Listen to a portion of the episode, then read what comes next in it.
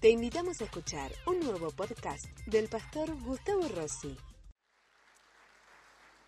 ¿Cuántas veces pensé, ¿se podrá cambiar el mundo? Te habrás hecho esta pregunta, una pregunta que parece muy idealista, irrealizable y también inalcanzable.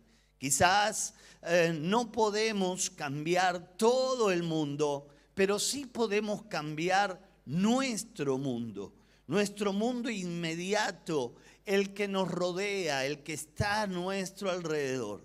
Cambiar nuestro mundo no es ni más ni menos que cambiar la atmósfera donde vivimos, hacer del mundo que nos rodea un mundo mucho mejor. Cambiar la atmósfera de nuestra casa, de nuestro trabajo, de nuestro curso de estudio. Y la palabra del Señor nos enfatiza acerca de una mujer que la semana anterior ya nos introducimos en esta historia, de la mujer que quebró el perfume de alabastro, que cambió definitivamente la atmósfera de esa casa. Me acuerdo hace mucho tiempo atrás, eh, cuando eh, íbamos a los encuentros, recibíamos a los encuentristas y les decíamos, bienvenido los cambia tu mundo. ¿Cuántos se acuerdan de ahí? Le tirábamos papel picado y le tirábamos arroz, ¿no? Proféticamente, para que se casen de una vez, ¿no? Y ahí los recibíamos, bienvenido, los cambia tu mundo, le poníamos carteles. Qué tiempo increíble que vivimos en esos, en esos años, en ese tiempo atrás. En realidad lo que estábamos declarando eran personas que habían tenido un encuentro con Jesús y a partir de cambiar su mundo, iban a comenzar a cambiar el mundo a su alrededor. Esta declaración de fe no ha cambiado, sigue siendo la misma.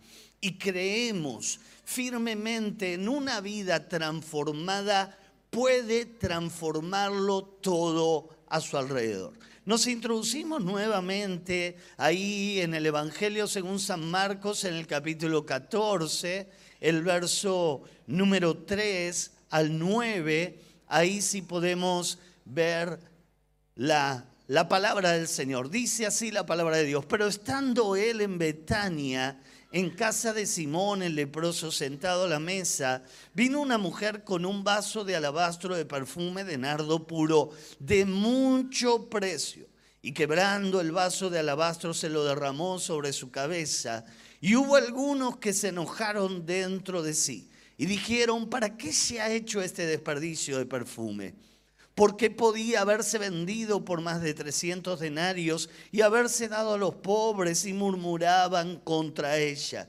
Pero Jesús dijo, dejadla, ¿por qué la molestáis? Buena obra me ha hecho. Siempre tendréis a los pobres con vosotros y cuando querráis le podéis hacer bien, pero a mí no siempre me tendréis.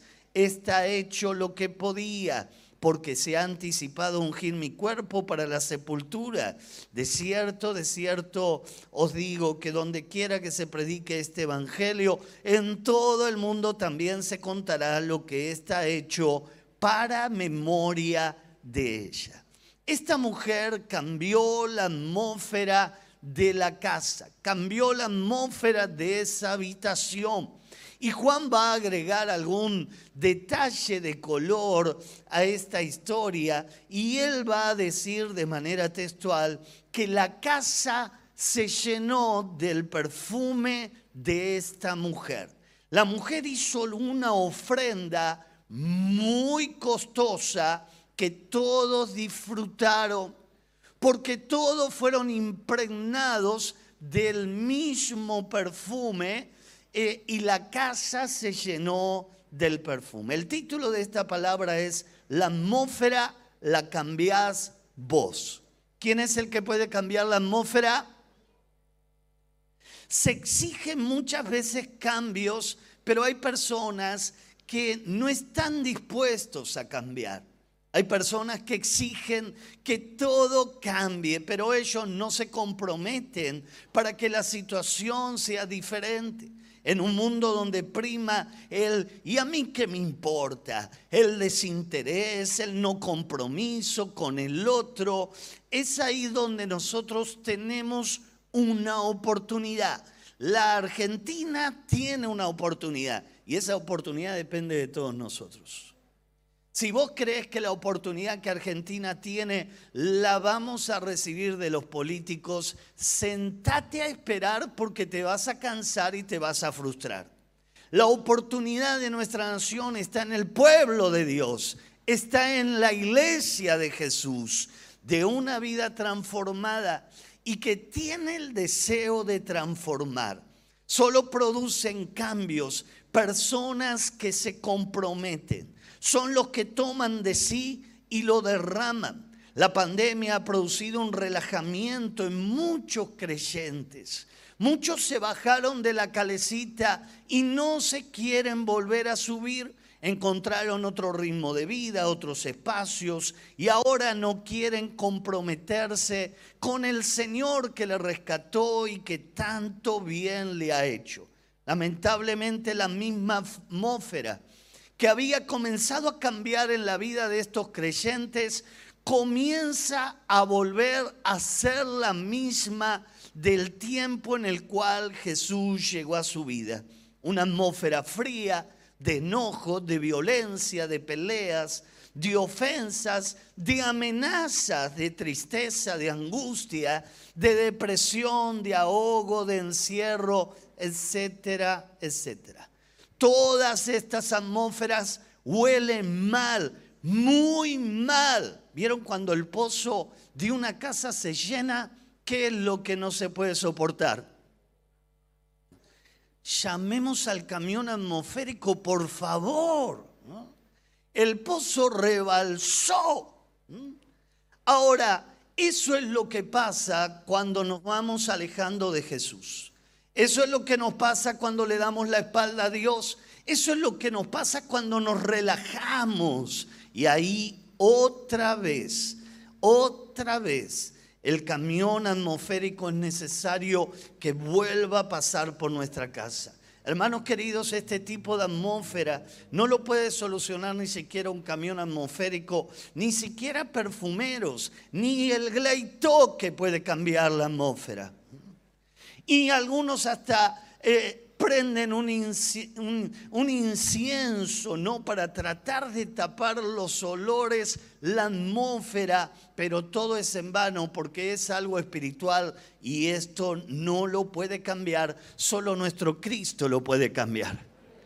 Ahora, Jesús es el que ha cambiado la atmósfera de nuestro hogar. Y es ahí donde esta mujer eh, cómo esta mujer cambió la atmósfera. ¿Cuáles fueron los factores en esa atmósfera que cambian atmósferas? Eh, ¿Podemos cambiar el ambiente donde vivimos? ¿Qué acciones son las que transforman el ambiente espiritual en nuestra casa, en nuestro hogar? Vamos a ver algunos hábitos que cambian la atmósfera en medio nuestro. El primero de ellos, sin dudas, es la espiritualidad. Traerá un ambiente de frescura. La atmósfera es el ambiente espiritual de un lugar. Es, es eso que uno percibe cuando entra en un sitio, cuando entra en un lugar. Esa atmósfera no es una casualidad, sino que es una atmósfera que se construye con acciones, con actitudes y fundamentalmente con actos espirituales. La necesidad constante de buenos actos. Los buenos actos son los que construyen la atmósfera espiritual en el lugar donde vivimos, es lo que construye la atmósfera espiritual en el lugar donde nos toca trabajar Hermano, hay gente que vive diciendo, usted no sabe la mala onda que hay aquí en mi trabajo. Si estás vos, no debería haber mala onda. Porque donde hay un hijo de Dios, el hijo de Dios cambia la atmósfera espiritual de donde trabaja. La cambia sin dudas. ¿Y cómo cambia la atmósfera? A partir de acciones, de actos. Los actos son los que construyen una atmósfera espiritual donde vos estudiás. Vos no sabés qué mala onda tienen mis compañeros. Si vos estás en esa sala de estudio, la onda en medio de esa sala de estudio tiene que cambiar. Una vez algunas personas que no tienen acciones viven diciendo, yo recuerdo que un día, un día de la madre, yo le llevé un desayuno a mi mamá, pero pasó hace 30 años y nunca más tuvo ni una acción. Yo una vez le preparé algo a mi esposa, le hice un asado. ¿Y cuánto pasó? 19 años más o menos. ¿Cómo no te acordás? que te llevé el desayuno, que te eh, hice un asado en memoria eh, del Día de la Madre. Qué desagradecida que sos. Cuando recién nos conocimos, allá bien a lo lejos, uno tenía detalles, acciones, detalles de amor, un bombón, una flor, un detallecito, una cartita. Hoy en día, hacete vos la comida, dale. Día de la madre, da, da igual, todos los días son iguales parece un carnicero con perdón de los carniceros. Los actos carnales generan una atmósfera de oscuridad. Envidias, competencias, rencores, odios, broncas, rivalidades, habladurías, chismes, griterías, celos. Son algunos de los actos carnales que cambian la atmósfera y esa atmósfera maravillosa que había en tu casa cuando Cristo llegó a tu vida, ahora cambió para mal. Los buenos actos cambiarán la atmósfera. La atmósfera se cambia con actos espirituales. La atmósfera de una casa cambia con actos espirituales, la de la oficina, la de una célula, la de la iglesia. Hermano querido, lo irónico sería que tengamos que cambiar la atmósfera de una célula. Lo único que faltaría, ¿no? Donde estamos todos los, los que tenemos el perfume de alabastro. Alguien tiene que tomar la iniciativa. Alguien tiene que romper el perfume de alabastro, porque ahí tenemos que cambiar la atmósfera espiritual. Tenemos que producir más actos espirituales. Son los que transforman todo. Son actos espirituales que producen cambios. ¿Cómo que, pastor? Hable más claro. Hable, vaya al grano. La fe, la misericordia, el perdón, la humildad, el servicio, la bondad, la generosidad. Si vos practicás algo de lo que acabo de decirte, el ambiente de la casa, del trabajo, de la célula o de donde estés, tiene que cambiar y te lo voy a afirmar, va a cambiar. Pero alguien tiene que dar el primer paso. Alguien tiene que tomar la iniciativa. Alguien tiene que romper el ambiente.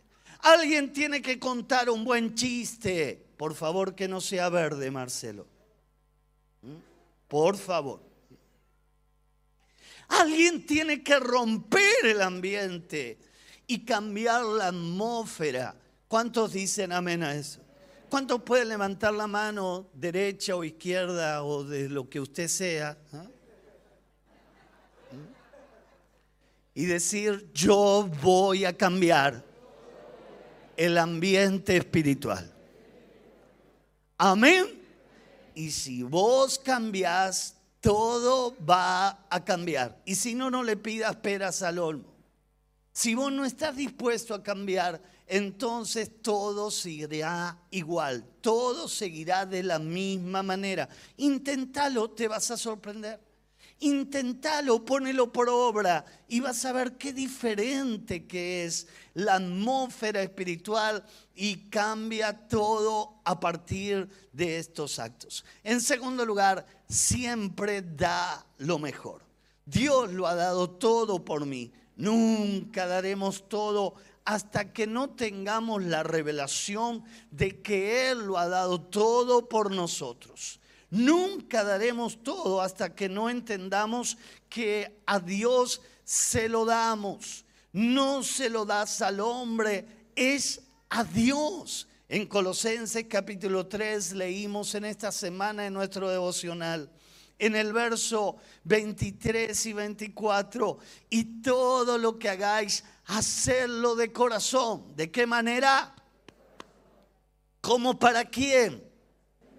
Como para Gustavo, como para Susana, como para Javier Yayone, como para él, Señor.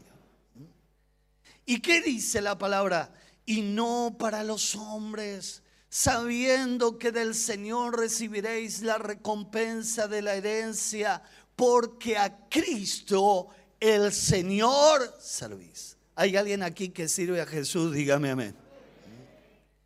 Todo hacelo como para Jesús. No lo hagas como para tu jefe, no lo hagas para el profesor, no lo hagas para quedar bien, hacelo como para Jesús. Y cuando empieces a hacer las cosas como para Jesús, yo te pongo a prueba en esto. Vamos a ver si no se abre el cielo. Vamos a ver si la bendición de Dios no se multiplica. Vamos a ver si el favor de Dios no se empieza a extender sobre tu vida, sobre tus hijos, sobre tu familia. Porque hermanos queridos, Dios es fiel y Dios no cambia. Y todo lo que hagas para Él, recompensa de Dios vendrá sobre tu vida. Porque Dios no es deudor de nadie. Pero sin embargo, vivimos cada día más en un mundo más y más mezquino. Esta cultura va permeando como si fuera humedad. De repente vos decís, apareció una pequeña mancha de humedad, la desatendés y en una semana la pequeña mancha de humedad se propagó por todo el techo del baño y luego las paredes. Hasta en el inodoro hay humedad. Claro, porque uno lo descuida, uno lo minimiza, ¿no? Y entonces ahí de la misma manera, la mezquindad del mundo, la acción del mundo va permeando mi vida. No, no me pasa nada, no ves que la humedad no me afecta, no me pasa nada, no pasa nada.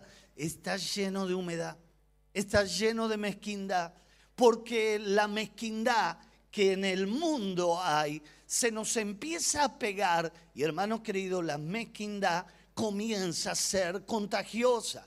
Así como rompo la mezquindad con actos de generosidad, y la generosidad también es contagiosa y es mucho más poderosa. Y cuando alguien ve a alguien tener una acción generosa, se suma a otra persona y otra persona y otra persona. Y entonces te das cuenta que es mejor vivir la vida siendo generoso que vivir la vida siendo un mezquino olvidado. Nada cambia desde la mezquindad. El perfume era de mucho valor. El mezquino, ¿sabes qué? El mezquino da de las obras, las obras para Dios. Hermano querido, mi Dios, tu Dios, no quiere las obras, no merece las obras. Nuestro Dios merece lo mejor. Las obras, las obras dáselo a un perrito. Las obras dáselo al gatito. Las obras, dáselo a una mascota, pero a Dios, a Dios, yo te hablo con el corazón. A Dios, dale lo mejor. Porque Dios ha dado lo mejor por nosotros. Pero hermanos queridos, ahí lo que sobra, lo que no tiene valor, lo que sobra es lo que no tiene valor, lo que sobró. Y si no lo doy, y si no lo doy termina en la basura. A ese nivel, eso le doy a Dios. Me acuerdo cuando recién me, convertí, ahí fui a, buscar unos fideos para darle de comer a la gente de la calle y me acuerdo que empecé a buscar el más barato de los fideos. Y entonces ahí el Espíritu Santo habló mi corazón de manera audible, no muchas veces he escuchado de manera audible al Espíritu Santo como en ese momento. Y el Espíritu Santo me dijo, ¿a dónde vas? Comprar fideos para la gente de la calle. Y entonces el Espíritu Santo me dijo, ¿no te das cuenta que eso es para mí? Y el Espíritu Santo me habló profundamente y me dijo, ¿eso me vas a dar a mí? Inmediatamente dejé ese paquete de fideo y empecé a buscar el mejor paquete de fideo. Hermanos, tenemos que saber que todo lo que hacemos es para Dios. Pero sí, si la gente de la calle, no te olvides que el Señor dijo, el que a mí me lo da, el que le da a uno de mis más pequeñitos, a mí me lo está dando. Hermano, cuando vos crees que se lo estás dando a alguien ahí que no sabes ni siquiera quién es, se lo estás dando a Jesús. Y a Jesús dale lo mejor. El perfume fue lo que derramó esta, esta mujer. En los hijos cuando se pelean, no, y los dos quieren el mismo juguete, el mismo muñeco, la misma muñeca y se pelean y, una tira de un brazo y la otra tira del otro y la otra le tira del, de la pierna y el otro le tira del, del, de la cabeza, no pobre muñeca. Y entonces, claro, frente a toda esta situación, el padre o la madre interviene y, siempre tira para el más débil, no, dale, dale a tu hermana, dale, dale la muñeca, ¿no? Y entonces ahí la tira para atrás y va y busca en el cajón de los juguetes y adivina qué, trae la muñeca que le falta una pierna, que le falta un brazo, que le falta un ojo, que no tiene pelo, ¿no? Ahí está. ¿Qué querés, papá? Le estoy dando la muñeca. Es que le estás dando la peor muñeca. En la vida actuamos de la misma manera, como esos niños que se pelean por el juguete y luego terminan dándolo a regañendas y da lo peor.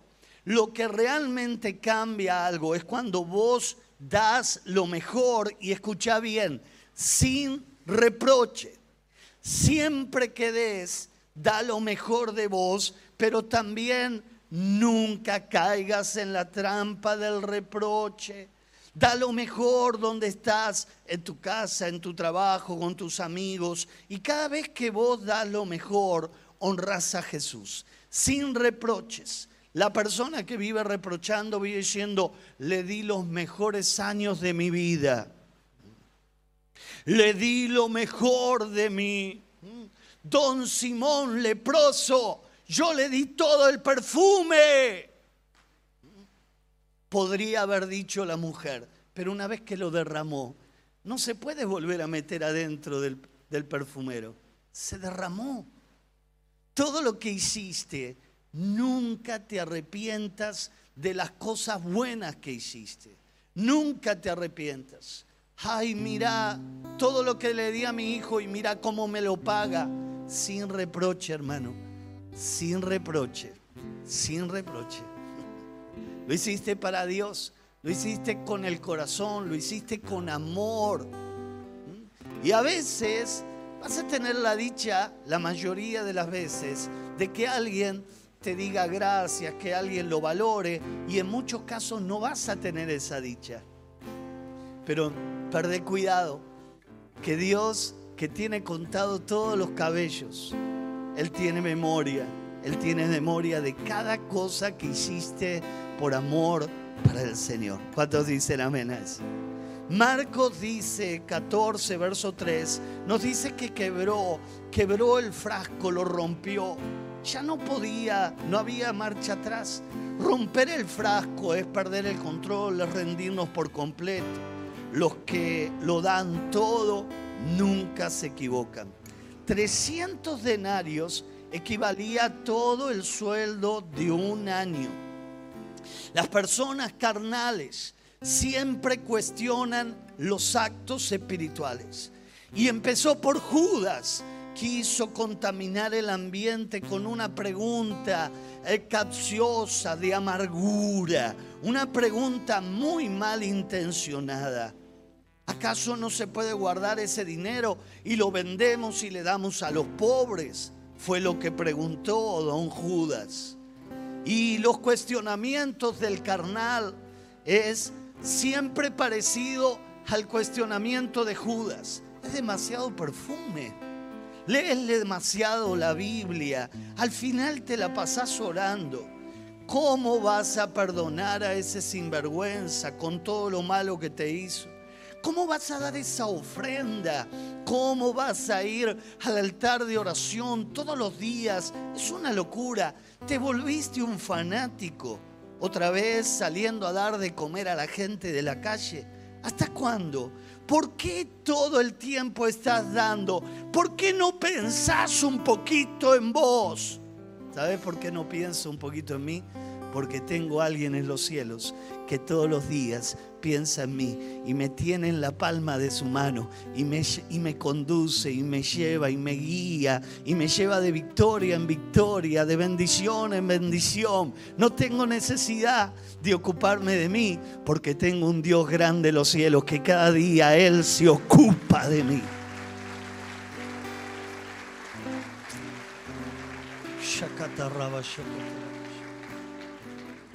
Amor en su máxima pureza. Este es el amor más puro, el que no calcula. Este es el amor sobre el cual se construye un hogar, una familia, una relación. La razón obedece a la prudencia, pero el amor, el amor procede al corazón. Jesús se dijo, no se lo impidáis. Cuando un carnal te quiere prohibir una acción espiritual, Recordá lo que Jesús le dijo a los que estaban ahí adentro en la casa. No se lo impidas, déjala, déjenla, no la molesten. Ese era el momento, ese era el lugar. Si ella no lo hacía en ese momento, nunca hubiera quedado en la historia. Anda a saber qué hubiera pasado con ese perfume. Si hubiera vencido, si hubiera puesto rancio, se lo hubieran robado, se hubiera roto se perdió la oportunidad. Nunca te pierdas la oportunidad de servir a Dios. Jesús le dijo, no se lo impidas. Quedamos en la vida de los demás. El perfume se expandió, lo llenó todo. Una vida derramada nunca se desvanece. En algún lugar queda lo que se derrama, penetra los poros de todo Así pasa cuando nos derramamos en amor, otros son afectados y nunca más serán los mismos. Algunos pasan por la vida acumulando y al morir nadie los va a recordar. En cambio otros viven para dar y algo de ellos queda en la vida de los demás. No se echa a perder todo lo que se derrama para Jesús. Nunca es mucho cuando se trata de Jesús nunca es demasiado. Algunos terminan cuestionando si fue bueno haber dado tanto en ese evento. Hermanos queridos, nunca es demasiado cuando se trata de Dios, cuando se trata de Jesús. La pregunta que nos hacemos para terminar es, ¿estamos honrando a Jesús? ¿Estás rompiendo tu propio frasco de perfume? ¿Estás honrando a Jesús en tu manera de vivir? ¿Estás honrando a Jesús con tu servicio? ¿Estás honrando a Jesús con tu obediencia como la pastora Susana recién nos ministraba? ¿Estás honrando a Jesús con tu testimonio? La casa se llenó de perfume. Cambiemos la atmósfera y oro para que en el lugar donde Dios te colocó haya un cambio de atmósfera. Cambies el perfume del lugar donde Dios te colocó. ¿Habrá alguien aquí dispuesto? ¿Habrá alguien aquí que me diga amén? Yo voy a cambiar la atmósfera de mi casa. Vamos a ponernos de pie, vamos a adorar a Jesús. Vamos a buscarlo.